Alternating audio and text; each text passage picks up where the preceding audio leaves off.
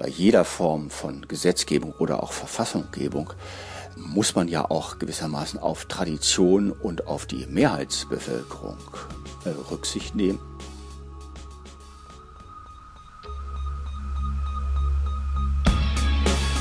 In guter Verfassung. Der Grundgesetz-Podcast. Hi, hallo und herzlich willkommen zu einer neuen Folge vom Grundgesetz-Podcast in guter Verfassung. Mein Name ist Rabia Schlutz und bei mir gegenüber sitzt in alter Frische Hajo Schimmerer. Hallo Hajo. Ja, und ich frage mich, was ist die Bremer Klausel? Aber wollen wir mal nicht äh, zu viel spoilern. Mhm. Nur so viel, auch auf den letzten Metern gibt es noch neue Sachen zu entdecken. Ja, und wir sind mhm. ja mittlerweile im neuen Jahr angekommen. Ähm, es sind jetzt schon im Jahr 2020 einige Folgen gelaufen, aber wir sind jetzt tatsächlich, also lange kann es ja nicht mehr dauern. Wir sind jetzt bei Artikel 140 in dieser heutigen Folge ja. und es gibt ja nur noch 146. Also so ist es. Aber interessanterweise, hier sind noch ganz schön viele lange dabei, weil der ja. 143 der geht noch mal so ein bisschen über die Dörfer, so Gemeinschaftsaufgaben, Finanzbeziehungen und so weiter wollen wir nicht zu viel verraten, mm aber dann irgendwann ist tatsächlich Feierabend. Du bist schon auf den vorletzten Seiten nee, des ich bin auf 146 Geltungsdauer des Grundgesetzes. Ja. Also wenn zum Beispiel die Klingonen diese Erde erobern, ja, gilt dann eigentlich das Grundgesetz noch weiter? Hat das Grundgesetz für den Fall eines Klingonen, einer Klingonenmachtübernahme vorgesorgt? Ich würde ich mal instinktiv nicht, sagen, wie ja. ich durch das Jahr kommen soll, ohne deine immer so treffenden Vergleiche. Ja, Schwierig. Guck mal hier, da steht nämlich drin, wann das Grundgesetz gerne Gültigkeit ja, verliert. Das Aber das ist nicht. too much. Also wir gehen wir zurück. Der 140, wie Alex Thiele sagen würde. Genau. Aber Bevor wir den 140 machen, sprechen wir nochmal über den 139. Über den mhm. haben wir mhm. nämlich in der letzten Folge gesprochen. Da ging es um die Entnazifizierung in Deutschland und was das mit dem Grundgesetz zu tun hat. Dazu hatten wir Clemens Vollenhals gehört und äh, der forschte mich ähm, schwerpunktmäßig zu diesem Thema. Und er hat uns in der letzten Folge über die Entnazifizierung und das Grundgesetz Folgendes verraten wenn man das Ziel vor Augen hat, sozusagen, dass alle Nationalsozialisten auf Dauer aus dem öffentlichen Dienst entfernt sein sollten, ist dieses Gesetz natürlich ein Misserfolg.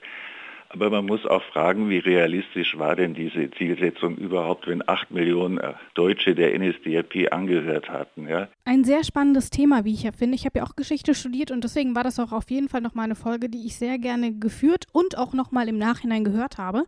In dieser Folge kommen wir jetzt aber, wie gesagt, ins letzte Zehnt. Wir knacken die 140er-Grenze und von hier an begleitet uns auch nur noch ein einziger Experte. Es ist nämlich Horst Dreier. Er war ja mit seinem Grund Grundgesetzkommentar, diesem riesigen 10 Kilo schweren Wälzer, ja indirekt schon in einigen Folgen mit dabei. Er war fast immer bei uns. Ja. Ich darf daran erinnern, Alexander Thiele hat uns dieses Riesenbuch geschenkt und Rabea ja. hat es auf ihren zahlreichen Reisen von Leipzig nach Berlin bis in die Podcastküche auch häufiger mal dabei gehabt. Ich habe mir damit auch echt den Rücken zerstört, wirklich. Es ist so schwer und dann hast du immer noch die Mikros und alle Kabel und den Laptop und schieß mich tot und aus. Oh die, die, die, neuen Leiten der jungen Podcasterin. Ja, also wenn der Grundgesetz fertig ist, lege ich mich erstmal einen Monat lang nur gerade ins Bett. Mhm, aber dann ist ja noch Platz genug. Ja, bin ja klein. Eben. Ja. Naja, auf jeden Fall, Horst Dreier war aber auch tatsächlich schon mal mit dabei, nämlich in Artikel 79, wo wir über die Ewigkeitsklausel gesprochen haben. Und jetzt begleitet er uns eben bis zum Ende dieses Podcastes. Wer ist Horst Dreier? Hören wir rein. Professor Dr. Horst Dreier ist ein deutscher Verfassungsjurist. Er hat den Lehrstuhl für Rechtsphilosophie, Staats- und Verwaltungsrecht an der Universität Würzburg inne. Dreier war 2008 für einige Zeit als neuer Präsident des Bundesverfassungsgerichts gehandelt worden. Die SPD hatte den Juristen vorgeschlagen, zog die Kandidatur dann jedoch wegen Streitigkeiten mit der CDU zurück.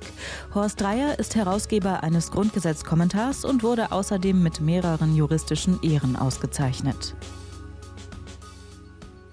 Wir sind ja mittlerweile bei den Übergangsbestimmungen angekommen und das erklärt auch, wieso wir uns in dieser Folge nochmal mit einem Thema beschäftigen, das wir eigentlich schon hinter uns hatten und zwar vor ziemlich, ja fast ziemlich genau einem Jahr mit der Religionsfreiheit nämlich. Der mhm. 140er ist nämlich noch einmal pickepacke vollgepackt mit der Religionsfreiheit.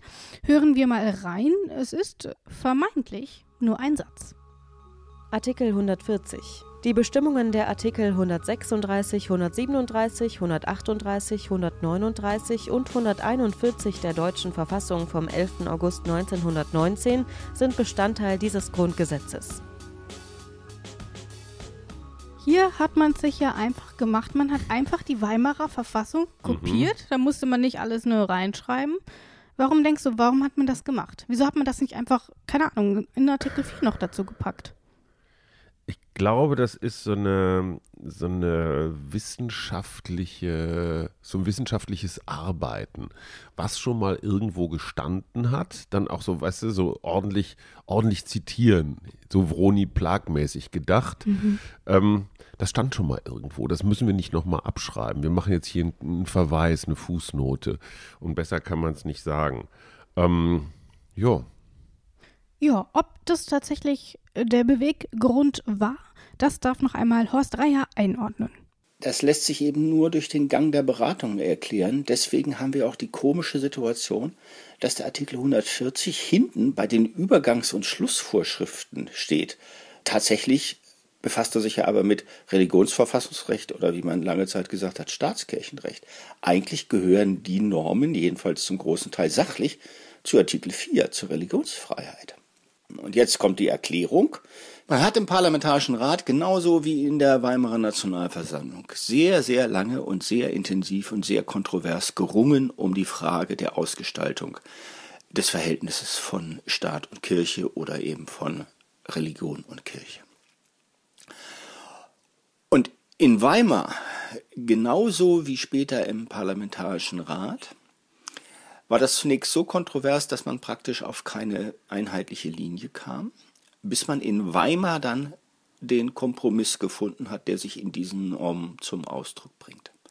Im Parlamentarischen Rat hat man zunächst einen neuen Anlauf unternommen, was dann dazu geführt hat, dass man auf jeden Fall die Religionsfreiheit vorne bei den Grundrechten verortet hat, Artikel 4.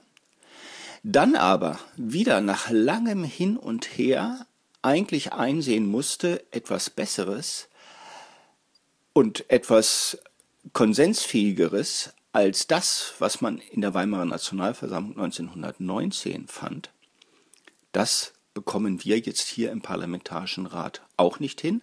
Also übernehmen wir den Kompromiss, den man 1919 gefunden hat. Und deswegen nennt man den Artikel 140 auch einen doppelten Verfassungskompromiss. Es war also im Grunde ein doppelter Verfassungskompromiss und damit auch ein Paradebeispiel dafür, wie Politik eben auch funktioniert. Niemand setzt sich immer zu 100 Prozent durch. Man muss immer mal irgendwie schauen, was wollen die anderen, was ist machbar. Und Artikel 140 war machbar. Man hat einige Artikel der Weimarer Reichsverfassung mit ins Grundgesetz gepackt. Und worum geht's in diesen Artikeln? Das steht jetzt hier in dem Grundgesetz gar nicht drin. Aber Hajo, wenn du vielleicht mal kurz guckst. Ja. Ich habe dir was mitgebracht, Nein. ein kleines Geschenk. Ach komm. Vielleicht mach es doch mal auf. Och. Und dann Auch gucken wir doch mal, was nach da drin ist. Weihnachten werde ich noch Komm, ihn beschenkt. Nein, ich kann das, ach, das ist ja hier mit einer, man muss das mal sagen, mit einer Samtschleife, die ich sonst eigentlich nur von der Qualität und auch von der Farbe her, halte ich dein sag Mikro, mal, dann kannst der, du zwei Hände nehmen. äh, eher so aus der Unterwäscheindustrie, aus der gehobenen Dessous-Industrie Das habe ich aus der kenne. Dekoabteilung, ich verspreche. Das hast du aus der Deko-Abteilung, okay. Aber es sieht schon ein Geht. bisschen verrucht aus, oder? Eigentlich nicht. Okay, dann hat das irgendwas mit meinen Altmännerfantasien zu tun. So, hier ist Klebestreifen. Das ist nicht schön, weil davon sterben Delfinbabys. So, von der Form her, vom, von der Haptik her würde ich sagen, es ist kein Kuchen, Das ist kein Kuchen. es ist keine Schallplatte. Nein? Wenn ich jetzt mal ganz frivol verwegen rate, könnte es ein Buch sein.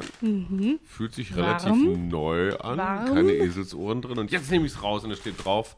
Ach du dickes Ei, danke Rabea, das freut mich wirklich total. Es ist das Standardwerk Deutsche Verfassung 1849 bis 1949. 100 Jahre. Deutsche Verfassungsgeschichte. Man denkt sich, hä, wie viele hatten wir denn schon? Genau diese Frage wird hier abschließend gelöst, weil es ist schon die zweite Auflage. Ja. Äh, Textbuch Deutsches Recht aus dem C.F. Müller Verlag, Jura auf den Punkt gebracht.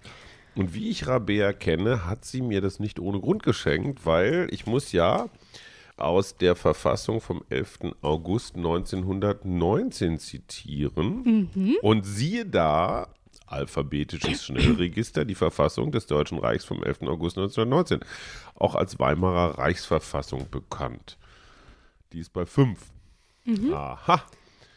So, und da soll ich die Bestimmung 136, 37, 38, 39, Knister, Knirsch. Guck mal, hier waren wir schon.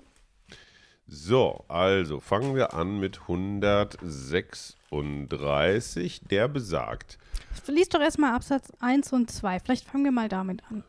also es ist der Abschnitt warte mal. Religion und Religionsgesellschaften. Gesellschaften, interessanterweise nicht Gemeinschaften. Genau, ich meine hier so diese. Genau. Die bürgerlichen und staatsbürgerlichen Rechte und Pflichten werden durch die Ausübung der Religionsfreiheit weder bedingt noch beschränkt. Aha, also meine Rechte als Bürger und meine Pflichten als Bürger, die kann ich mit der Religionsfreiheit nicht beschränken. Also wenn ich zum Beispiel die Pflicht des Bürgers habe, wenn es eine Schulpflicht gibt, ist das eine bürgerliche Pflicht? Und jetzt gibt es einen Feiertag in meiner Religion. Ich sag mal, ich bin Druse oder Jeside oder Buddhist oder so. Und da ist der, äh, sagen wir mal, der 29. Dezember ein hoher, hoher Feiertag. Ach nee, das ist ein blödes Beispiel. Sagen wir glaub, mal, sagen nehmen wir doch mal das 5. Beispiel Dezember. Wählen. Ich glaube, das ist ein bisschen Eindruck, wenn meine. Religion mir verbietet zu wählen. Nee, wir können nicht sagen, es dürfen nur Christen wählen. Und Atheisten dürfen nicht wählen. Schon klar, aber ich Genau, das versuche gerade was anderes. Ich versuche das- die umgekehrte Herleitung, wenn meine Religion mir irgendwas vorschreibt. Mhm. Da dürfen deswegen meine bürgerlichen Pflichten nicht leiden. Ne? Ist ja ein lösbares Problem. Genau. Und wir haben ja aber noch einen, diesen zweiten. Äh, Der Genuss, schon mal, schöne Formulierung, der Genuss bürgerlicher und staatsbürgerlicher Rechte sowie die Zulassung zu öffentlichen Ämtern sind unabhängig von dem religiösen Bekenntnis. Das Also, betrifft also das Du Beamtentum. darfst auch als Jesidin Genau. Äh, einen, einen, Be- den Beamtenstatus erlangen, in der Verwaltung arbeiten, solche Sachen. den Bundesverfassungsschutz leiten. Genau, das darf mir aufgrund meiner Religion eben nicht verboten werden. Und das ist ja auch etwas, was wir Mhm. ähm, im Zuge von Artikel 4 schon ausreichend ähm, besprochen haben. Das hatten wir damals mit Philipp Amthor gemacht und deswegen will ich da jetzt auch gar nicht weiter drauf eingehen. Wir haben ja aber noch so einen dritten, ich nenne es jetzt trotzdem weiter Absatz, dieses eingerückte, äh, was steht denn da nochmal drin, Hajo? Jetzt hast du das Buch, jetzt musst du auch lesen. Ähm, immer noch 136. Mhm. Niemand ist verpflichtet, seine religiöse äh, Überzeugung zu offenbaren. Die Behörden haben nur soweit das Recht, nach der Zugehörigkeit zu einer Religionsgemeinschaft zu fragen, als davon Rechte und Pflichten abhängen oder eine gesetzlich angeordnete statistische Erhebung, die es erfordert. Mhm. Es geht also erstmal schlicht niemanden an, welche Religion Mhm. ich angehöre oder ob ich überhaupt einer Religionsgemeinschaft Mhm. angehöre. Das ist ja auch nochmal eine Frage. Es sei denn, es ist für irgendeinen verwaltungstechnischen Akt notwendig, Kirchensteuer, Mhm. Kirchenaus oder Eintritt, sowas. 1919, das Mhm. ist 100 Jahre her. Ja. Da wurde schon eine gesetzlich angeordnete statistische Erhebung in den Gesetzestext Wir sind immer noch in Deutschland. Ja, ja, aber es ist schon 100 Jahre her. Ja. Aber klar, damals gab es auch schon Statistiken. Also auch schon vor der Zeit des Computers. Weil, Genau. Ne? Heute ist es dann vielleicht eher so der Zensus. Im kommenden Jahr 2021, im Mai, findet wieder eine solche Zählung statt. Das heißt, theoretisch könnte man hier nach der Religionszugehörigkeit fragen. Wird aber beim nächsten Zensus 2021 nicht mehr gemacht. Der Staat fragt nicht mehr danach. Mhm. Der zieht sich das einfach von den ähm, Gemeinden. Bei den Meldebehörden ist ja die Religionszugehörigkeit Hinterlegt. hinterlegt. Insofern. Und ja. dort fragen sie dann eben einfach nach. Mhm. Nächster Einsatz, Niemand darf zu einer kirchlichen Handlung oder Feierlichkeit oder zur Teilnahme an religiösen Übungen, auch hübsch, so Gebete wahrscheinlich oder sowas, Mhm. Ja. oder zur Benutzung einer religiösen Eidesform gezwungen werden.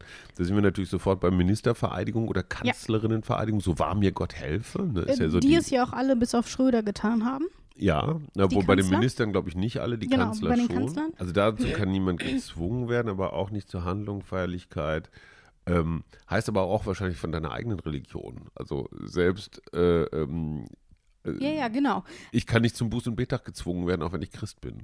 Ja, Und ich finde diesen Absatz aber eben auch durchaus spannend. Denn wenn wir uns mal überlegen, die meisten Babys werden ja kurz nach der Geburt getauft. ach was, Die fragt, in ja. Berlin nicht. Ja gut, im Okay. atheistischen Berlin wahrscheinlich nicht, Nein. aber überall sonst. Und ich kann mir nicht vorstellen, dass irgendjemand zum Baby hingeht und sagt, na kleiner Leon, willst du jetzt getauft werden? Das Mhm. heißt, er wird ja im Grunde gegen auch gezwungen. Genau. Ob das letzten Endes gegen seinen Willen ist, das sei jetzt mal dahingestellt, Oder aber erstmal. Sein, ohne sein Einverständnis. Ohne sein, genau, ohne sein so. Einverständnis. Mhm. Und das hängt eben mit der Religionsmündigkeit zusammen. Äh, auch die hatten wir schon mal ganz kurz in Artikel 4 besprochen. Und Horst Dreier ordnet uns das Ganze nochmal ein, wie dieser Absatz aus der Weimarer Reichsverfassung eigentlich mit der Religionsmündigkeit ab 14 Jahren zusammenpasst. Also man sieht hier, ein Spezifikum, dass die Frage, wann Kinder, auch wenn sie noch nicht volljährig sind, schon selbstständig, eigenständig über Fragen, die die Religionsausübung betreffen, dass es hier eine spezifische gesetzliche Regelung gibt. Die stammt aus der Zeit der Weimarer Republik, wenn ich mich recht erinnere, aus dem Jahre 1921. Und die legt genau fest, dass wie wir sagen würden, Heranwachsende ab 14 religionsmündig sind. Das heißt, ab 14 bestimmen sie selber, ob sie etwa am Religionsunterricht teilnehmen oder eben auch an solchen äh, äh, Veranstaltungen teilnehmen. Und deswegen ist die Frage, niemand darf gezwungen werden, betrifft sowohl Erwachsene, also volljährige Personen, als auch alle Personen, die religionsmündig sind. Das heißt alle, die älter sind als 14 Jahre. Das kann man in dem Fall sehr genau bestimmen. Sehr spannend doch auf jeden Fall. Ähm, willst du weiterlesen oder soll ich mal meine Kollegin Easy mit an Bord holen? Die freut sich bestimmt, Artikel, wenn sie auch noch die Weimarer Verfassung vertonen darf. Artikel 137. Geht's. Gut, dann lies weiter. Bitte, Nö, ich fange nur mit dem ersten Satz ja. an und dann ist Easy dran. Okay. Es besteht keine Staatskirche. Ja, das war ja leicht. Das ist so selbstverständlich vielleicht auch nicht, weil dann doch in früheren Jahrhunderten immer der, ich sag mal, der weltliche und der religiöse Führer dann irgendwie mhm. eine Person waren oder sehr eng zusammengearbeitet haben. Ich finde auch im Iran würde zum Beispiel diese Formel auf großes Interesse stoßen. Das ist ähm, in der iranischen Verfassung sicherlich steht dieser Satz nicht weil da irgendwie so religiöse und weltliche Führung so eins sind. Ich halte das für ein Riesenproblem, weil die ganze Mythenwelt der Religion, die zu übertragen auf politisches Handeln, führt dann ganz schnell zu so Scharia-Geschichten, so wie mhm. in Saudi-Arabien kommen. Also bevor wir jetzt hier lange äh, uns an Menschenrechten orientieren, peitschen wir lieber erstmal aus oder hacken meine Hand ab oder sowas. Und äh, insofern ist es schon, glaube ich, ein ganz wichtiger Schritt für eine moderne Verfassung, das Laizistische, also die Trennung zwischen Religion und Politik. Und Horst Dreier sagt doch, du hast eben das laizistische System schon angesprochen, wie es ja auch zum Beispiel in Frankreich praktiziert wird. Wie es in Deutschland ist, ordnet nochmal Horst Dreier ein. Es besteht keine Staatskirche, bedeutet, es gibt keine institutionelle Verklammerung zwischen Staat und Kirche. Also weder übt der Staat in der Kirche ein Regiment aus, so wie das beim Landesherrlichen Kirchenregiment der Fall war, dass nämlich der Fürst oder der König, wenn wir das Beispiel Württembergs äh, nehmen, gleichzeitig nicht nur Landesherr ist, sondern eben auch Haupt der evangelischen Kirche. Das ist beendet und beendet ist auch jedenfalls nach unserem heutigen Verständnis eine Aufsicht über die Kirche, so eine Art Staatsaufsicht, die der Staat sonst über andere Körperschaften des öffentlichen Rechts führt. Also das ist eine ganz fundamentale Aussage zur Trennung von Staat und Kirche. Ganz so scharf ist diese Trennung nicht durchgeführt. Sie ist nicht so scharf durchgeführt wie etwa im laizistischen System in Frankreich. Und deshalb bezeichnet man die, sagen wir mal, Einschränkungen oder Durchbrechungen eines ganz scharfen und strikten Trennungsmodells in Deutschland mit der vielleicht nicht besonders schönen, aber sehr verbreiteten Wendung, wir haben eine hinkende Trennung von Staat und Kirche.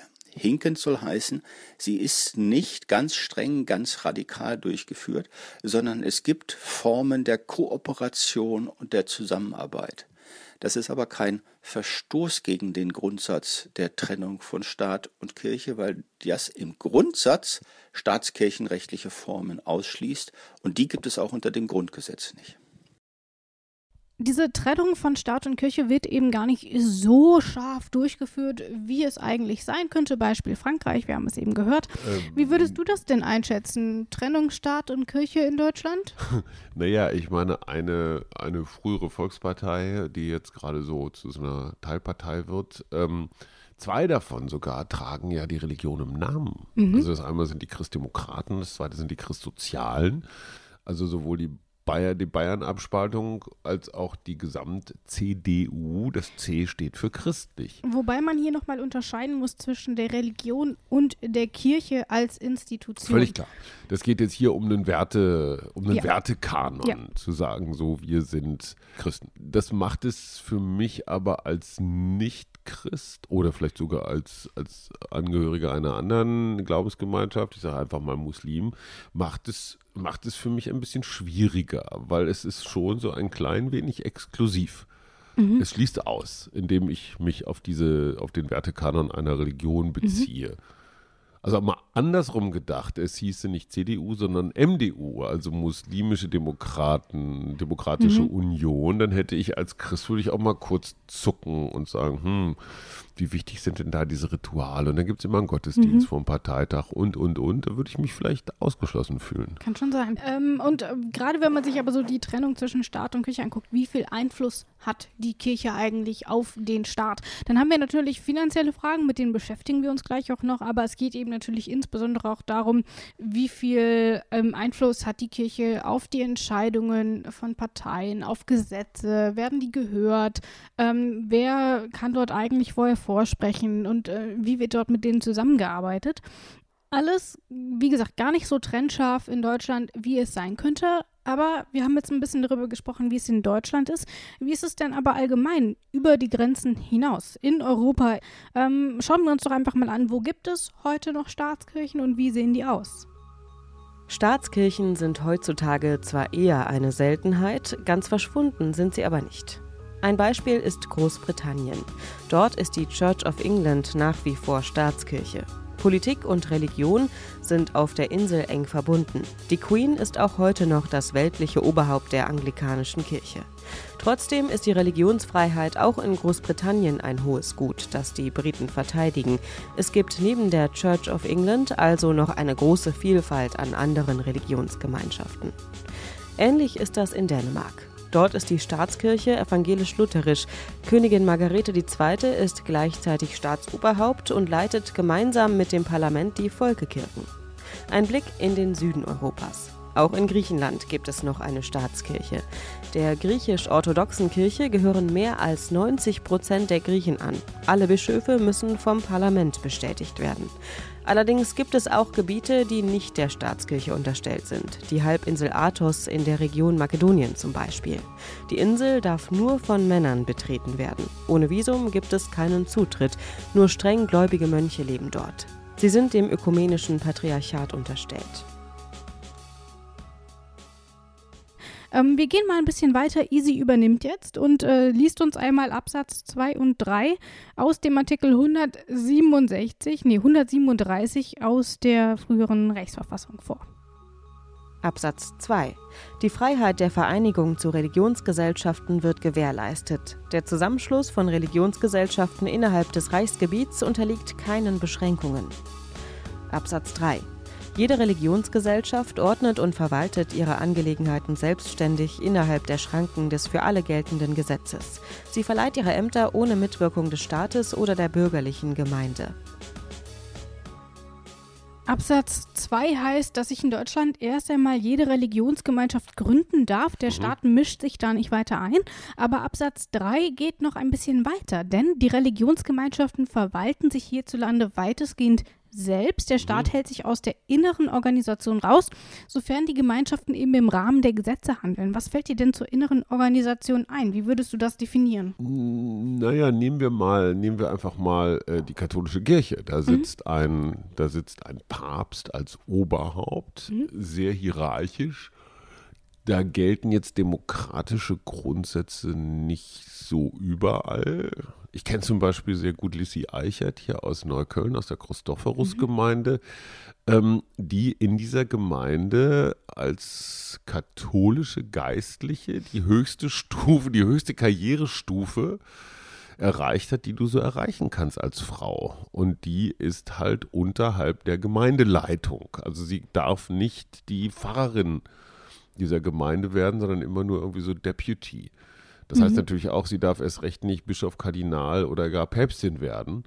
Das ist eben Teil der inneren Organisation, wer mhm. darf welche Posten besetzen und deswegen darf das die Kirche eben alleine machen. Ähm, es geht also eben erstmal um Ämter, wer wird mal vom Geschlecht mhm. abgesehen, ähm, wer wird Bischof, wer wird Priester und ähnliches, all das gehört dazu. Und Horst Dreier nennt noch ein anderes Beispiel, nämlich das Arbeitsrecht. In der Bundesrepublik Deutschland hat man in der ja sehr kirchenfreundlichen Entwicklung der ersten Jahrzehnte der Bundesrepublik Stück für Stück dieses Selbstverwaltungsrecht stark ausgeweitet, insbesondere im karitativen Bereich. Also Caritas, Diakonie äh, und dann das Stichwort etwa der äh, kirchlichen Krankenhäuser oder sonstigen äh, Pflege- oder Sozialeinrichtungen, in denen dann sogenannte dritte Wege beschritten worden sind und in denen dann das normale Arbeitsrecht nicht gilt und andere Dinge.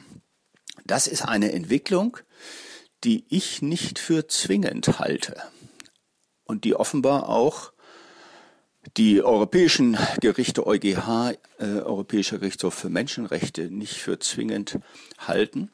Ich würde mal prognostizieren, dass wir auf diesem Feld zu einer wahrscheinlich sehr langsamen und behutsamen, aber doch in der Richtung eindeutigen Richtung marschieren werden, indem man den Bereich, der unter die Selbstverwaltung fällt, wieder ein bisschen auf den im Grunde gemeinten Kern zurückführt. Man könnte dieses weitreichende Recht auf Selbstverwaltung eben auch wesentlich strikter auslegen. Und gerade beim Arbeitsrecht wird das ja auch immer wieder gefordert, mhm. ähm, weil für die Kirche als Arbeitgeber und dann eben auch für die Arbeitnehmer in solchen Institutionen andere Regeln gelten mhm. als für was übrigens, andere was Arbeitnehmer. Übrigens mhm. auch, ich sag mal zum Beispiel Gewerkschaften. Gewerkschaften dürfen sich auch auf diesen Tendenzschutz berufen, wie mhm. die Kirche auch. Die können sagen, Leute, die für uns arbeiten, ähm, wir als Gewerkschaft haben eine bestimmte gesellschaftliche Aufgabe und in diesem Fall die Rechte von Arbeitnehmern zu vertreten und auch durchzusetzen, notfalls auch mit Streik. Und wenn wir feststellen, dass ein Mitarbeiter jetzt nicht auf dieser gesellschaftspolitischen Richtung liegt, also sagt, äh, Streik ist böse und schlimm und gehört verboten, dann habe ich als Gewerkschaft, als arbeitgebende Gewerkschaft die Möglichkeit, mich von diesem Mitarbeiter zu trennen weil so, ich sag mal, das große Ganze ist wichtiger als jetzt der Einzelfall. Und das ist bei Kirchen ja ähnlich. Und das ist aber eben auch was, was eben unter diese innere Organisation fällt, wo man dann eben den Kirchen erstmal weitestgehend Rechte einräumt, die für andere Arbeitgeber nicht gelten. Das heißt, wenn ich mich als Frau entscheide, ich möchte in der katholischen Kirche in, ins, ins System äh, rein, dann weißt du, dass deine Karriere relativ schnell beendet ist. Beendet im Sinne von, geht nicht mehr weiter mhm. nach oben. Weißt du. Das steht eben dann auch eben soweit hier im Grundgesetz. Ähm, deswegen kann man dann eben auch nicht sagen, dass das verfassungswidrig wäre, weil es steht ja in der Verfassung dann auch tatsächlich so drin und wird eingeräumt. Wir gehen mal weiter zu Absatz 4 und 5. Absatz 4. Religionsgesellschaften erwerben die Rechtsfähigkeit nach den allgemeinen Vorschriften des bürgerlichen Rechtes. Absatz 5. Die Religionsgesellschaften bleiben Körperschaften des öffentlichen Rechtes, soweit sie solche bisher waren. Andere Religionsgesellschaften sind auf ihren Antrag, gleiche Rechte zu gewähren, wenn sie durch ihre Verfassung und die Zahl ihrer Mitglieder die Gewähr der Dauer bieten. Schließen sich mehrere derartige öffentlich-rechtliche Religionsgesellschaften zu einem Verbande zusammen, so ist auch dieser Verband eine öffentlich-rechtliche Körperschaft.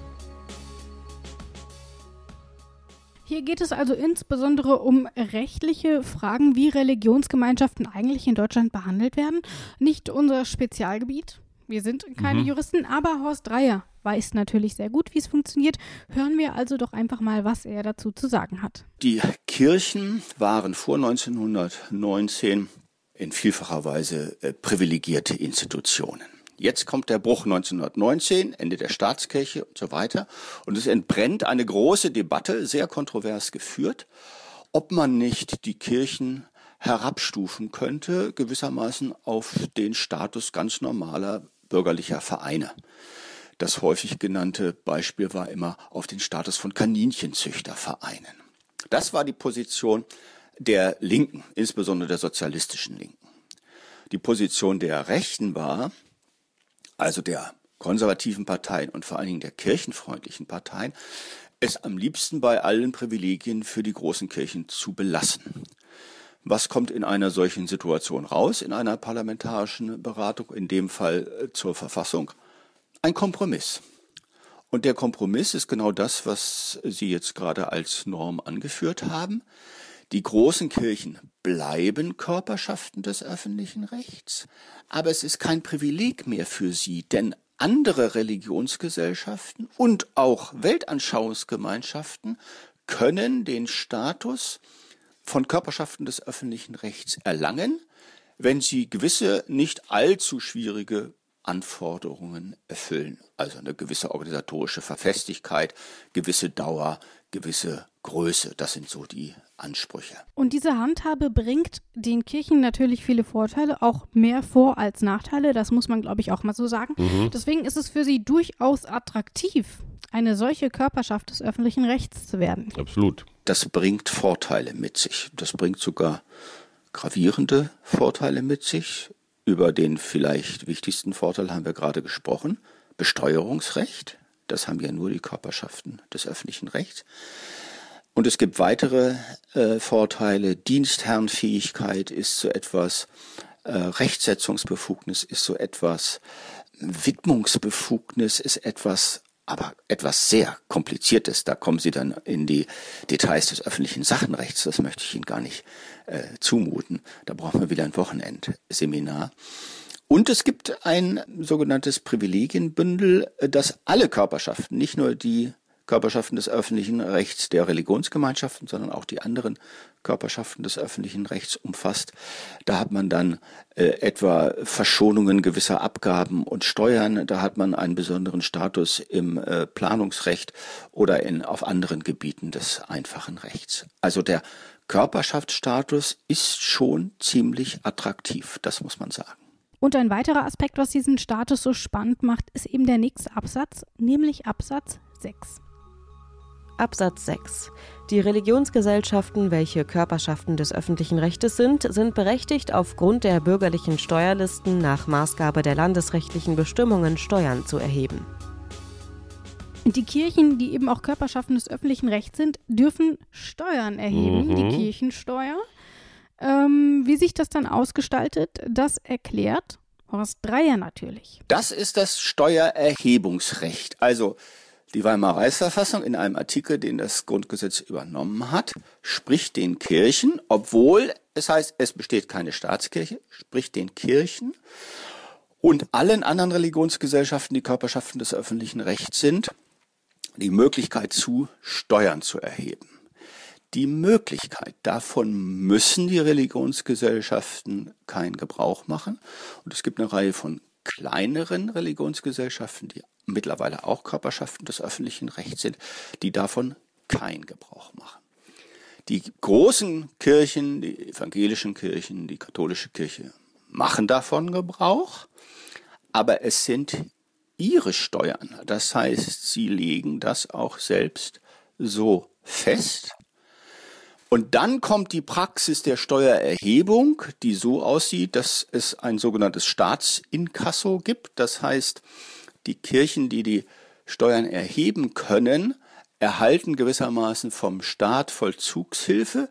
Der Staat übergibt diese Aufgabe dann wieder den Arbeitgebern und deswegen sieht jeder, der seinen Auskunft über seinen Lohn oder sein Gehalt erhält, wo sein Bruttolohn steht und wo dann die Abzüge stehen, dann steht dann erst die staatliche Steuer und auf dem gleichen Bescheid steht dann auch die Kirchensteuer.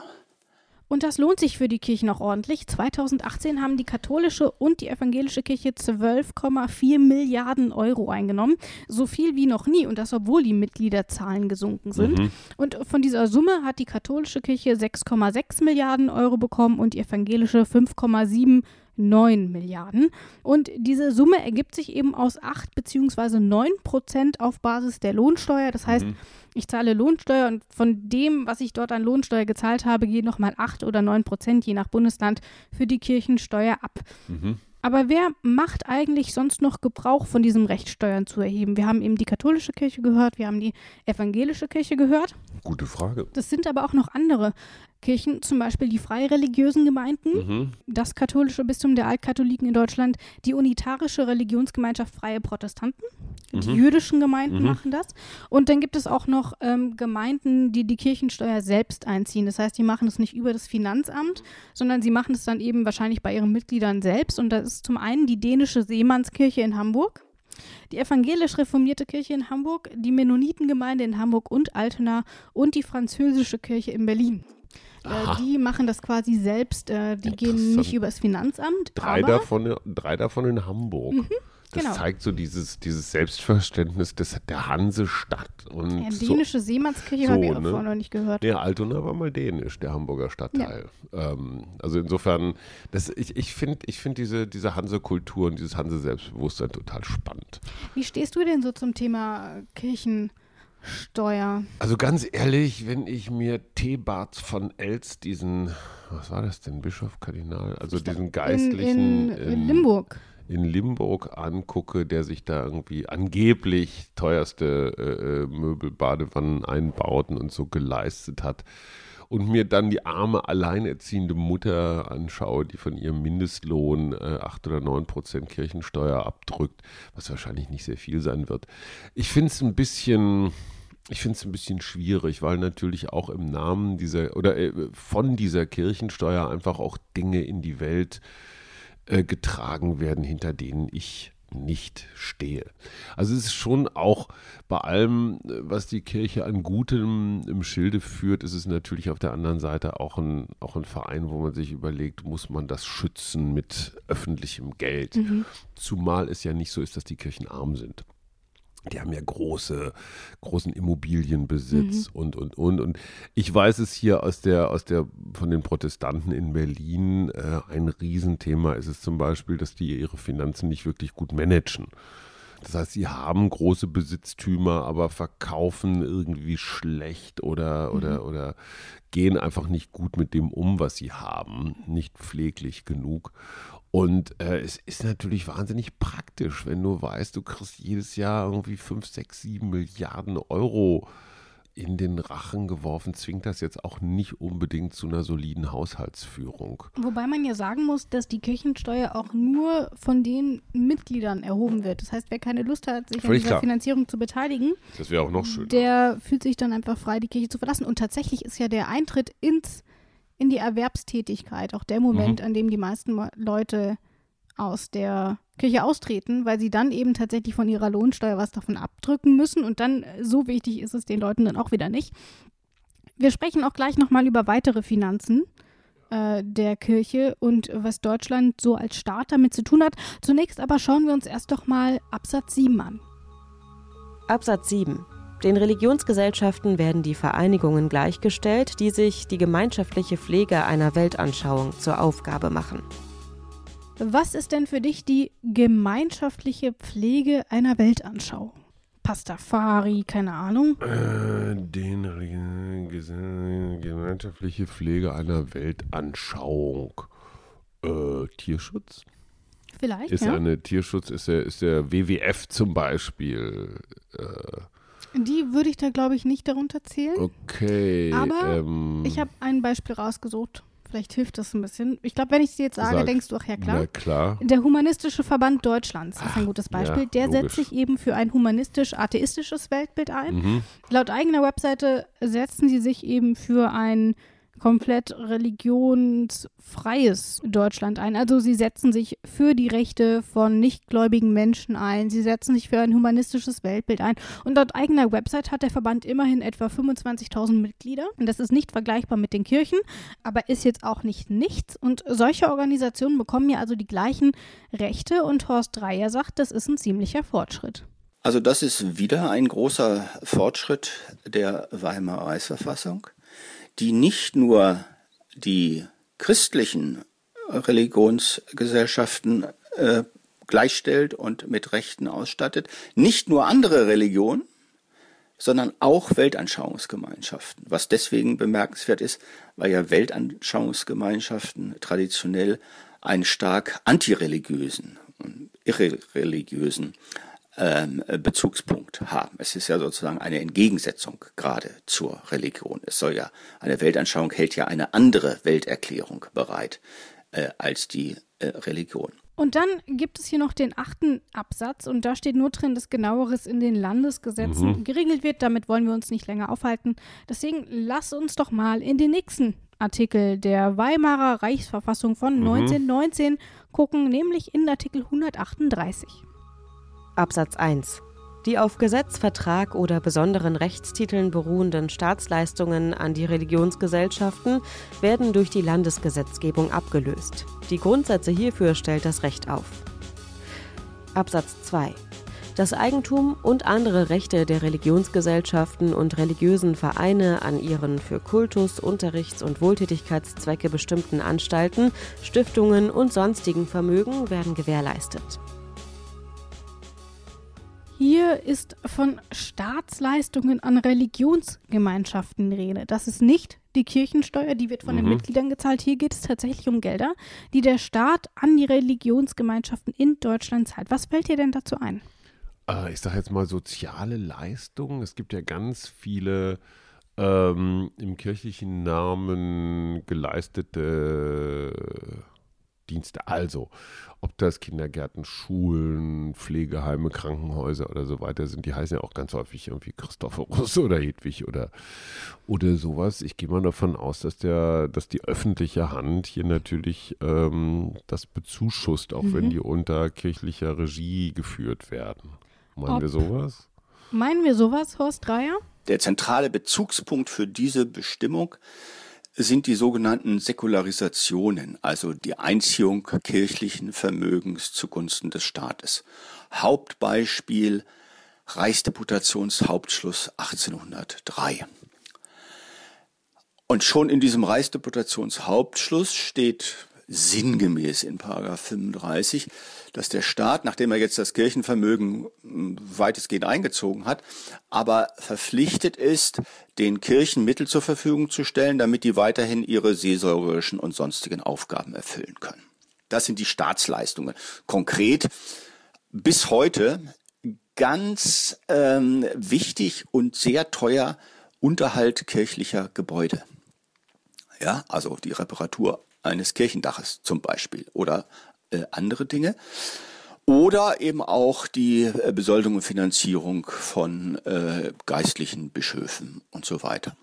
Und hier steht, dass diese Regelungen eben durch Landesgesetze abgelöst werden. Ziel mhm. ist es, diese Zahlungen einzustellen und die belaufen sich auch auf einen ordentlichen Batzen, nämlich im Jahr 2019 laut der Humanistischen Union auf rund 559 Millionen Euro. Das gilt übrigens nicht nur für die christlichen Kirchen, also da sind auch andere Kirchengemeinschaften von betroffen oder profitieren davon. Aber der Staat hat eben durchaus ein Interesse, diese Zahlungen abzuwickeln. Ich meine, es mhm. ist ein ordentliches, äh, ist ordentlich viel Geld und sie eben auslaufen zu lassen. Aber was denkst du denn? Wie viele Bundesländer haben sich der Sache bislang angenommen? Der Auftrag stammt jetzt aus dem Jahr 1919, also 100 Jahre her. Wahrscheinlich läuft das einfach so weiter und das packt keiner an. Ding, ding, ding, ding, ding. Null Bundesländer haben sich okay. damit befasst. Kein einziges Bundesland hat diesen Verfassungsauftrag hier umgesetzt und es in 100 Jahren nicht. Also das ist doch absurd. Und ich frage mich mhm. natürlich, Warum machen das die Länder nicht? Die sollten doch eigentlich froh sein, mhm. wenn die solche Zahlungen nicht mehr leisten müssen. Und Horst Dreier erklärt uns, woran liegt's? Also wahrscheinlich an der Bereitschaft beider Seiten, äh, diesen Auftrag jetzt mal mit Energie anzugehen. Also, Es könnte sein, ich kann jetzt nicht für alle evangelischen Landeskirchen und für alle Diözesen und so weiter sprechen, aber ich sage ganz vorsichtig, es könnte sein, dass die Kirchen mit dem derzeitigen Zustand ziemlich zufrieden sind. Es könnte sein, dass der Staat eine Auseinandersetzung auf diesem Feld vielleicht auch mit doch sehr vielen kontroversen Positionen, möglicherweise sehr langwierigen Rechtsstreitigkeiten, auch nicht gerade sehr erfreut äh, anschaut und auch nicht gerade äh, besonders darauf erpicht ist, äh, diesen Strauß jetzt auszufechten. Also belässt man es bei der Praxis und belässt man es bei der Nichterfüllung eines Verfassungsauftrages, obwohl man ja sonst das Grundgesetz immer in den höchsten Tönen lobt. Das erinnert mich so ein bisschen an so ein Alltagsproblem. Da will man eigentlich ein Abo kündigen, das müsste man dann aber irgendwie per Post machen und dann mhm. muss man noch irgendwo in seinem Papierwust die Kundennummer raussuchen und der Drucker geht auch nicht. Und ja, komm, dann zahle ich lieber zig Trillionen Euro im Monat für so ein mhm. doofes Abo, das ich eigentlich gar nicht mehr haben will. Nur weil ich keine Lust habe, mich mit diesem Aufwand auseinanderzusetzen. Ich finde, so klingt das hier. Genau so ist es wahrscheinlich. genau so ist es wahrscheinlich auch. Ich mache mir keinen Ärger, weil am Ende, ich meine, auch wenn die Zahl der, der, der gläubigen, bekennenden und kirchensteuerzahlenden Christen ja permanent sinkt, hm. ist es doch eine extrem mobilisierbare Gruppe. Und äh, mit denen liegt sich keiner an. Kannst du ja mal machen. Nö, Hayo rettet den Verfassungsauftrag. Nee, ich, ich, glaube, wir, wir, sind hier, wir sind hier tatsächlich bei einem ganz, wir sind hier bei einem ganz interessanten Punkt unserer, unserer Verfassung. Mhm. Die Franzosen sind ja in einer sehr radikalen Art und Weise, haben die ja Politik und Kirche getrennt. Die Amerikaner wiederum haben ein extrem tolerantes Verständnis von Glaubensgemeinschaften. Mhm. Da sind dann so die, wie heißen die hier, John Travolta, ähm, äh, die operierenden Titanen, Ron L. Die Hubbard. Scientology. Scientology. Mhm. Scientology gilt in Deutschland als Sekte. Ne? Nicht als Religionsgemeinschaft. Und nicht als mhm. Religionsgemeinschaft. Und ganz ehrlich, ich finde diese Linie extrem schwierig zu ziehen. In dem Moment, wo ich sage, oh, da müssen Menschen Geld bezahlen, sage ich ja, ach nee, guck mal an, äh, äh, Kirchensteuer ist auch Geld bezahlen für irgendwas. Da werden Menschen irgendwelche komischen Geschichten erzählt. Äh, denke ich mir, ja, wenn man die Bibel so durchliest, insbesondere das Alte Testament, mhm. sind auch komische Geschichten. So, und, und, und die Amis haben da einfach diese Gelassenheit und sagen, ja, kann halt jeder nach seiner Fasson, übrigens Preußens Spruch, wir Deutschen gewähren der christlichen Lehre schon ganz schöne Privilegien, mhm. die in einem radikalen Gleichheits- und ich sag mal liberalen Verständnis eigentlich nichts zu suchen haben, diese Privilegien. Und dass hier keiner ran will äh, an den eben zitierten Absatz, ähm, kann man, glaube ich, als so eine Art Kapitulation verstehen und sagen, okay, alles klar, die gibt's, die gehören zu unserer mhm. Kultur, finden wir vielleicht nicht toll, aber wir packen es auch nicht an. Das, was man in Holland so unter gedurcht nennt, geduldet. Vielleicht hört uns ja irgendein Landespolitiker oder eine Landespolitikerin genau. zu, die sich hey, jetzt ihr könnt ganz groß rauskommen, ermächtigt Leute, fühlt. Legt genau. euch mit den Kirchen ähm, an. Und das Grundgesetz bittet so nett darum, macht das doch einfach mal. Es gibt einen Verfassungsauftrag. So, genau. Wir gehen weiter wir haben hier unsere Arbeit getan. Wir haben alles dafür getan, was wir können, damit dieser Verfassungsauftrag erfüllt wird. Und deswegen gucken wir uns jetzt Artikel 139 an. Artikel 139. Der Sonntag und die staatlich anerkannten Feiertage bleiben als Tage der Arbeitsruhe und der seelischen Erhebung gesetzlich geschützt. Hier geht es um die Sonn- und Feiertage. Ähm, wir haben mittlerweile alle hoffentlich die Weihnachtsfeiertage und das Futterkoma gut überstanden. Es ist also wieder Zeit, sich mit Feiertagen in Deutschland zu beschäftigen. Die sind alle schon wieder viel zu lange her. Und ähm, es gibt natürlich nicht nur kirchliche, sondern auch staatliche. Warum? Weil es im Grundgesetz steht. Aber was denkst du, warum gibt es überhaupt Feiertage? Wozu braucht man die außer Also jetzt mal, jetzt, ich habe neulich Uh, oh, ich glaube, das war im Zuge mit Till Eulenspiegel von Daniel Kehlmann, habe ich gelesen, fand ich ganz gut. Irgendwie im Zusammenhang mit diesem Buch gelernt, dass im Mittelalter jeder zweite Tag ein Feiertag war. Feiertage haben natürlich erstens mal diese Funktion, so ein Jahr zu strukturieren. Also mein Lieblingsfeiertag ist, glaube ich, Erntedank. Das sind so die intensivsten Momente, an die ich mich erinnern kann als Kind in der Kirche, wenn jeder irgendetwas Geerntetes aus dem mhm. Garten mhm. mitgebracht hat und in der Kirche irgendwie so rund um den Altar drapiert hat. Da lagen dann Kürbisse. Dank in Deutschland ein Feiertag? Nee, also war es mal. Achso, das ist halt das Thanksgiving, mhm. Äh, letztendlich die Entsprechung. Ne? Und in Amerika geht es halt immer um Truthähne. Und ich, ich weiß noch, und ich finde das ich finde das so toll, weil das, weil das die Rhythmisierung des Jahres einfach so schön zeigt. Mhm. Ne? Also du hast Du hast gepflügt und gesät und gedüngt und Unkraut gezupft und, und, und, und, und. Und irgendwann wächst, wächst das ganze Zeug, du erntest es und dann packst du es in den Keller, um über den Winter zu kommen. Und dann wird der Boden wieder warm und dann fängst du wieder von vorne an mit Flügen mhm. säen und so weiter. Das finde ich, äh, hat einen großen, einen großen Wert, so einen rituellen Wert, mhm. auch gerade Kindern oder Menschen so einfach diese Zyklen beizubringen. Und alles passiert natürlich im Leben in Zyklen. Und insofern sind Feiertage so Reminder. Ne? Also einfach, wie man Neudeutsch sagen mhm. würde. So wie Weihnachten weißt du immer so, ja, ist vorbei, jetzt mal einen Haken dran und dann noch Neujahr und so das Alte weg, das Neue empfangen. Ähm, es sind ja auch immer so Reinigungsgeschichten, Besinnungsgeschichten. Mhm. Letztendlich ist es Seelen, Seelenfutter, mhm. Seelenraum letztendlich. Der, der, Sonntag ist ja auch ein Feiertag, letztendlich. Ja, ne, der steht ja auch Woche, hier nochmal drin. Eben. Und die Woche hat einen Rhythmus, der Monat hat einen Rhythmus. Der Monat ist halt durch den Mond tatsächlich, wie der mhm. Name schon sagt, bestimmt. Die Sonne äh, äh strukturiert das Jahr, also mhm. einmal drumrum. Und der Tag ist auch nichts anderes als eine Erdumdrehung. Und insofern ist das, ist, sind das für mich so Rhythmi Rhythmusmarker, ähm, die das Leben in überschaubare Abschnitte teilen. Ist jetzt nicht verfassungsrechtlich argumentiert, nee, eher nee. philosophisch, ähm, aber finde ich wichtig. Genau, es geht aber erstmal darum, wo kommt das eigentlich überhaupt her? Ja. Und ähm, auch Horst Dreier habe ich diese Frage gestellt, eben insbesondere unter dem Fokus auf die religiösen Feiertage, mhm. die ja vom Staat durchgesetzt werden. Und das war seine Antwort. Also es reduziert sich nicht auf die kirchlichen Feiertage, aber bei jeder Form von Gesetzgebung oder auch Verfassungsgebung ähm, muss man ja auch gewissermaßen auf Tradition und auf die Mehrheitsbevölkerung äh, äh, Rücksicht nehmen. Und wenn Sie etwa daran denken, dass ja wahrscheinlich in jeder Gesellschaft es Ruhe und Feiertage geben muss, schon weil man das Leben sozial ein bisschen synchronisieren muss, dann liegt es natürlich sehr nahe in einem Staat wie der, äh, der Bundesrepublik Deutschland oder eben wie der Weimarer Republik zunächst mal die tradierten religiösen Feiertage als solche festzuhalten, weil ja in der damaligen Zeit und in Deutschland noch bis in die 1960er Jahre 95 oder 98 Prozent der Bevölkerung entweder katholisch oder protestantisch war.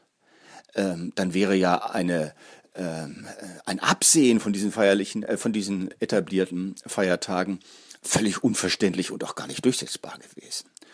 Da hat sich die Situation heute verändert.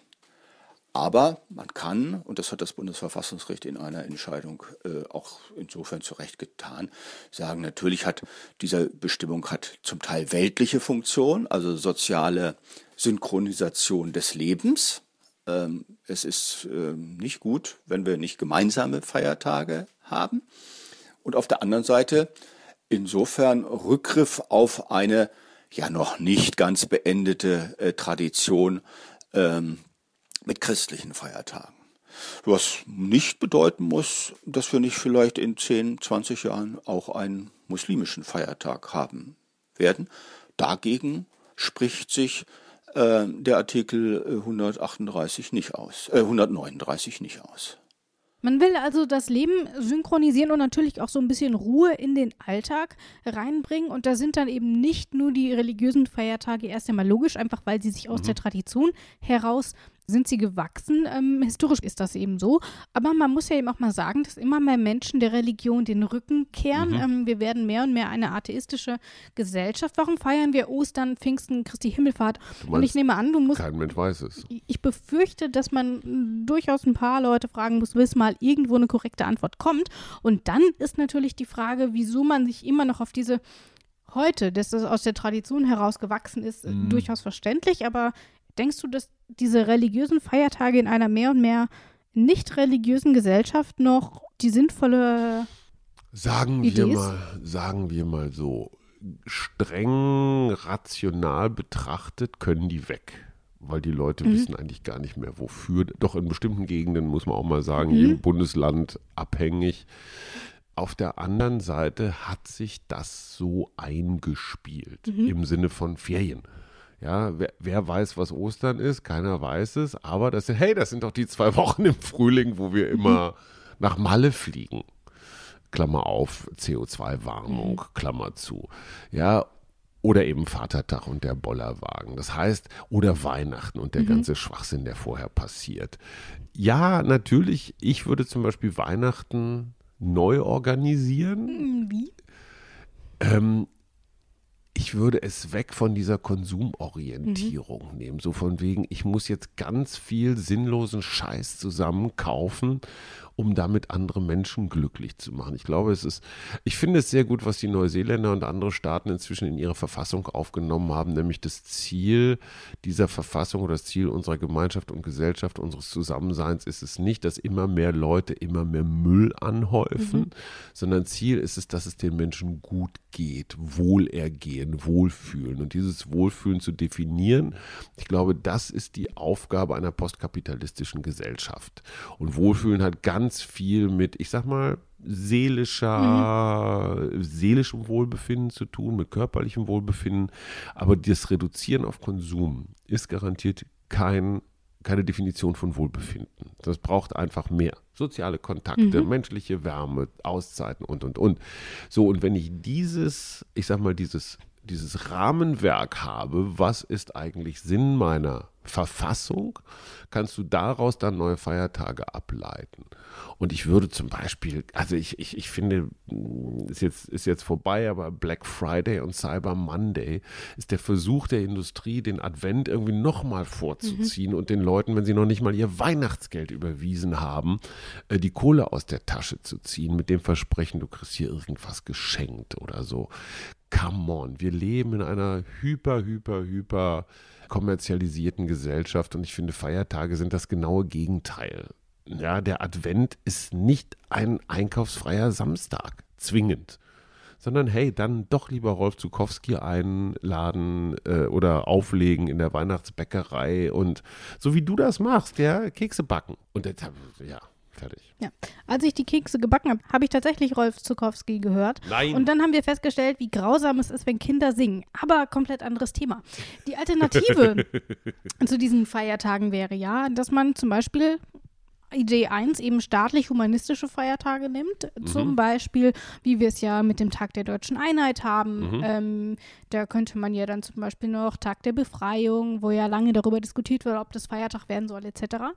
Ähm, andere Idee, man nimmt überhaupt keine einheitlichen Feiertage und dafür kriegt jeder nochmal, keine Ahnung, 15 Tage extra Urlaub die er so wählen darf, wie er will. Und wer an Weihnachten frei haben will, kann dann halt über Weihnachten Urlaub nehmen. Ja, dann hast du natürlich so ein bisschen so eine Asynchronität genau. des gesellschaftlichen Lebens.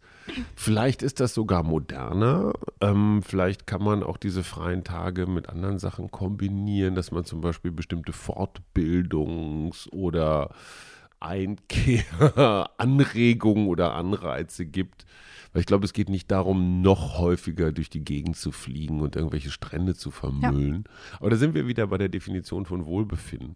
Ich finde, in der Bonusfolge, die du ja für uns noch äh, auf dem Zettel hast, Klar. sollten wir vielleicht auch nochmal, vielleicht auch gerne mit Alex Thiele oder sonst einem von den Schlaubergern darüber reden, wie wir heute ein Grundgesetz bauen würden, was uns ganz mhm. persönlich wichtig wäre und ob man das überhaupt in Gesetzes Form gießen kann. Also mhm. zum Beispiel so ein Wohlbefindensindex, mhm. Der sich nicht nur an Geld und, und, und solchen objektiv messbaren Kriterien bemisst. Kleiner Spoiler, wir brauchen dafür gar keine extra Folge, denn äh, genau diese Frage werden wir auch zu Artikel 146 mit Horst Dreier nochmal besprechen. Hammer. Das kommt aber dann erst in einigen Folgen. Jetzt bleiben wir noch mal hier. Wir können ja auch noch mal ähm, uns den Sonntag angucken. Wir haben jetzt ausgiebig über die Feiertage ja. gesprochen. Nun haben wir hier, und da steht ja hier auch noch drin, den Sonntag. Ähm, der wird ja insbesondere immer in Bezug auf den Einzelhandel diskutiert. Wieso ja. ähm, hat der Supermarkt zu, aber das Restaurant, die Kinos, die Schwimmbäder und ähnliches mhm. offen? Mhm. Die einen sagen, ähm, Einzelhandel sollte auch keine verkaufsoffenen Sonntage mehr haben und mhm. andere sagen, macht den Sonntag doch immer offen. Ist doch auch nur ein Tag. Ähm, auch wie hier wieder eine Diskussion. Aber hier steht ja auch drin, diese Feiertage bleiben geschützt. Mhm. Mit einer Abschaffung von Sonn- und Feiertagen müssen wir also, glaube ich, nicht ganz so zügig. Nee, Tag der Arbeitsruhe und der seelischen Erbauung. Ja. Was, was, natürlich wieder so ein ganz klein bisschen religiös gemeint ist, ne? so seelische ja. Erbauung, geh in die mhm. Kirche und lass dir vom, vom Pfaffen erzählen, was du dann da gleich wählen sollst, wenn du weiterziehst ins ja. Wahllokal. Ähm, aber seelische Erbauung, ist das nicht vielleicht auch so ein bisschen wie ich kümmere mich um die Familie? Ist das nicht auch seelische ja, auch. Und deswegen ist das offene Schwimmbad, macht Sinn. Deswegen macht auch das, das offene Restaurant Sinn, weil ähm, ich da nach einem Spaziergang oder sonst wie was, einem Ausflug einkehren kann. Aber für die Leute, die, die dann in dem Restaurant arbeiten müssen, ähm, für mhm. die gilt das dann nicht. Nee, und genau deswegen bin ich extrem dafür, Sonntags- und Feiertagszuschläge in der äh, Entlohnung beizubehalten und vielleicht auch noch größer zu machen, mhm. um diese Sonderleistung, die die Leute da erbringen, Gesetz, grundgesetzwidrige Sonderleistung, weil ihre Arbeitsruhe nicht geschützt wird, die soll dann wenigstens anständig bezahlt werden. Ja, mein ganz persönlicher Vorschlag ist ja, wir verlängern das Wochenende einfach um einen Tag. Mhm. Weil das Problem mit dem gut. Sonntag ist ja, ja, du musst alles, was du unter der Woche mhm. nicht geschafft hast, weil du arbeiten bist, so volle knüpfen. Mhm. Da musst du in den Baumarkt, da musst du einkaufen gehen, da musst du diese Erledigung noch machen und ja. was du halt sonst an einem Sonntag nicht erledigen kannst. Ja. Und deswegen braucht man eigentlich zwei Sonntage. Nee.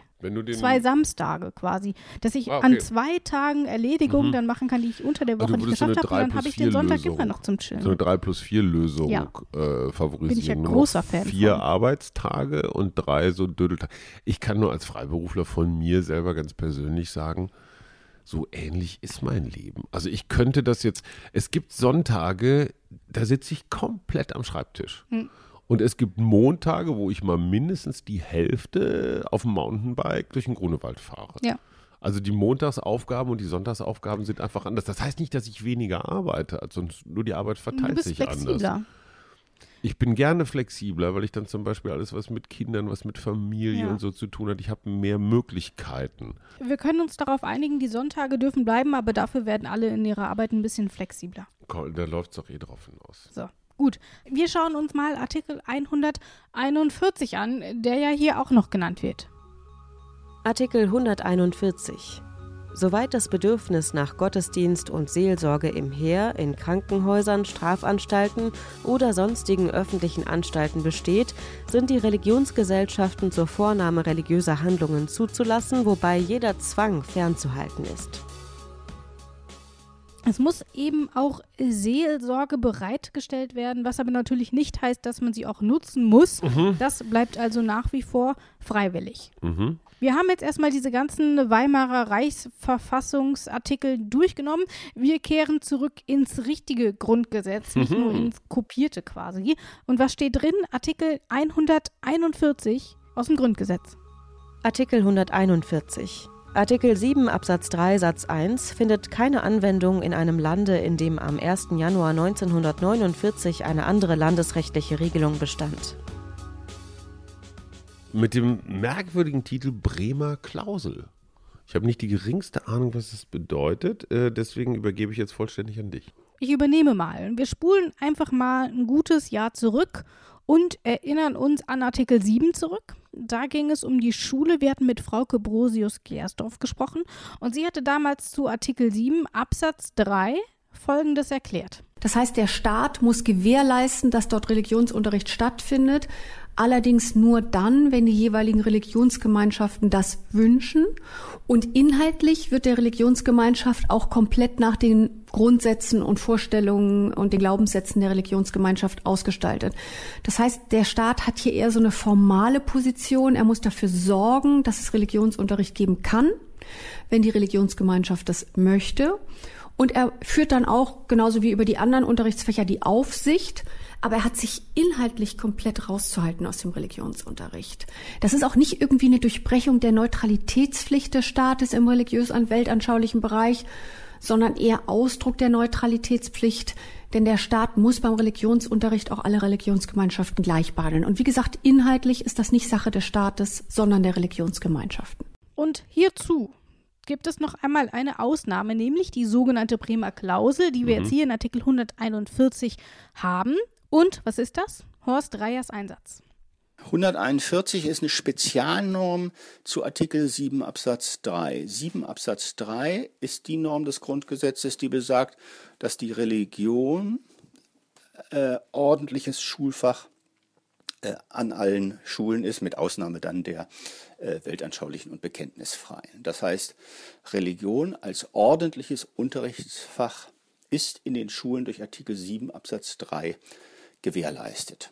Und das heißt zunächst mal in allen Schulen, in allen Bundesländern.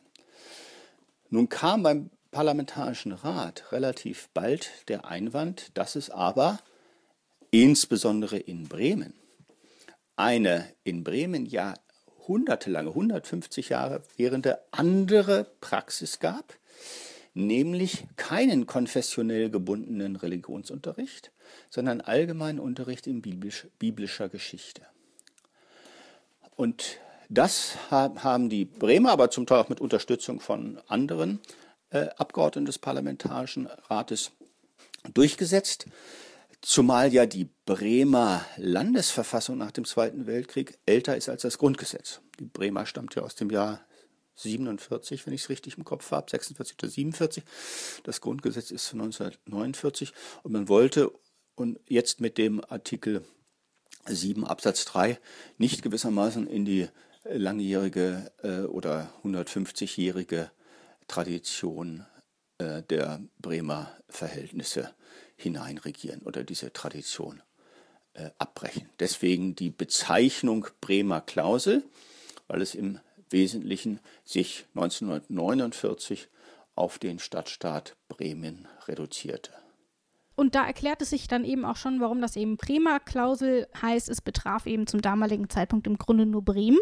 Und äh, das finde ich eigentlich ganz gut, dass man hier dann nochmal auf so regionale Regelungen und eben auch äh, verfassungsrechtliche Traditionen Rücksicht nimmt. Da hätte mich zum Beispiel interessiert, gab es an dieser Stelle eine Debatte? Ja, lange. Im, im verfassungsgebenden mhm. Gremium, also die Damen und Herren, die sich das damals ausgedacht haben, dieses Grundgesetz. Hat da der Bremer oder die Bremer Vertreter gesagt, hey, äh, bei uns gilt aber was anderes. Genau so ist es gewesen. Also es gab tatsächlich die Debatte, wie gehen wir zum einen mit solchen Sonderfällen um. Mhm. Dann gab es natürlich noch die Forderung, einfach ähm, diesen Religionsunterricht komplett aus der Verfassung zu streichen ja. und die Länder einfach mhm. so machen zu lassen, wie sie wollen. Mhm.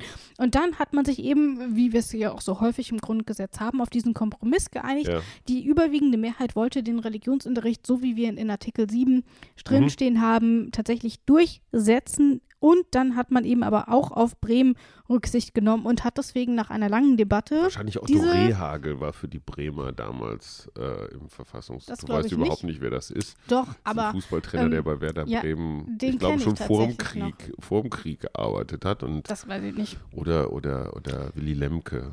Aber okay, das ist jetzt für, genau. für, für Olli Wurm. Und deswegen hat man dort dann eben lange diskutiert und dann ist eben in diesen Übergangsvorschriften, deswegen steht das auch nicht in Artikel 7, sondern eben nochmal in Artikel 141, ähm, mhm. hat man sich dann eben auf diesen Stichtag geeinigt. Wobei dieser Stichtag, finde ich, auch schon ein Knackpunkt ist. Was ist denn mit den neuen Bundesländern? Tja. Die dann Jahrzehnte später hinzugekommen sind und eben sicherlich zu diesem Stichtag eine andere Regelung hatten, weil sie ja überhaupt nicht Klar, im Gebiet des hatten. Grundgesetzes waren. Wie hat man sich denn da dann tatsächlich geeinigt? Hat man das dann irgendwie auch nochmal angewandt? Durften die Bundesländer Keine deswegen Ahnung. später noch machen, was sie wollten? Horst Dreier hat Ahnung und er ordnet es uns ein. Also das ist ein großes Problem nach der deutschen Wiedervereinigung äh, gewesen. Eine sehr umstrittene Frage. Umgreift der Artikel 141 auch die neuen Bundesländer oder die Bundesländer, die wir immer noch neue nennen, auch nach 30 Jahren. Ähm, zumal bei denen ja am 01.01.1949 in der Tat eine andere Regelung bestand. Das war ja damals sowjetische Besatzungszone und in den Ländern äh, gab es nicht so kirchenfreundliche Bestimmungen wie bei uns. Dazu haben sich dann unterschiedliche Positionen in der Rechtswissenschaft herausgebildet. Die einen verlangen nur Gebietsidentität, die anderen verlangen staatsrechtliche Identität bis zum heutigen äh, Tag. Mit dem Ergebnis, wie so häufig bei der Rechtswissenschaft, sie haben ein gespaltenes Meinungsbild. Die einen sagen, die neuen Bundesländer fallen unter diese Regelung, müssen keinen Religionsunterricht anbieten. Die anderen sagen, sie fallen nicht darunter.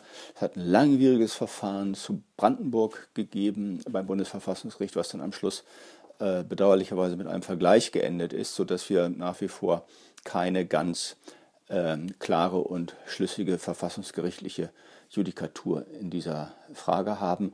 Das Bild ist in den einzelnen äh, Bundesländern, in den einzelnen neuen Bundesländern äh, eher äh, vielfältig. Und damit haben wir die Religion dann auch endgültig abgehakt für dieses Grundgesetz. Spannende Endlich. Sache, wie ich finde. Endlich trifft mal mein Halleluja wirklich zu. ja. Nächste Folge beschäftigen wir uns mit einem komplett also wirklich komplett anderem Themengebiet, aber auch ein Themengebiet, mit dem wir uns schon mal befasst haben. Kleiner Spoiler: mhm. Bundesrecht bricht gar nicht immer Landesrecht. So ist es. Was es damit auf sich hat, das klären wir in der nächsten Folge wieder einmal mit Horst Dreier. Ich freue mich drauf und sage Tschüss. Und Tschüss. In guter Verfassung. Der Grundgesetz-Podcast.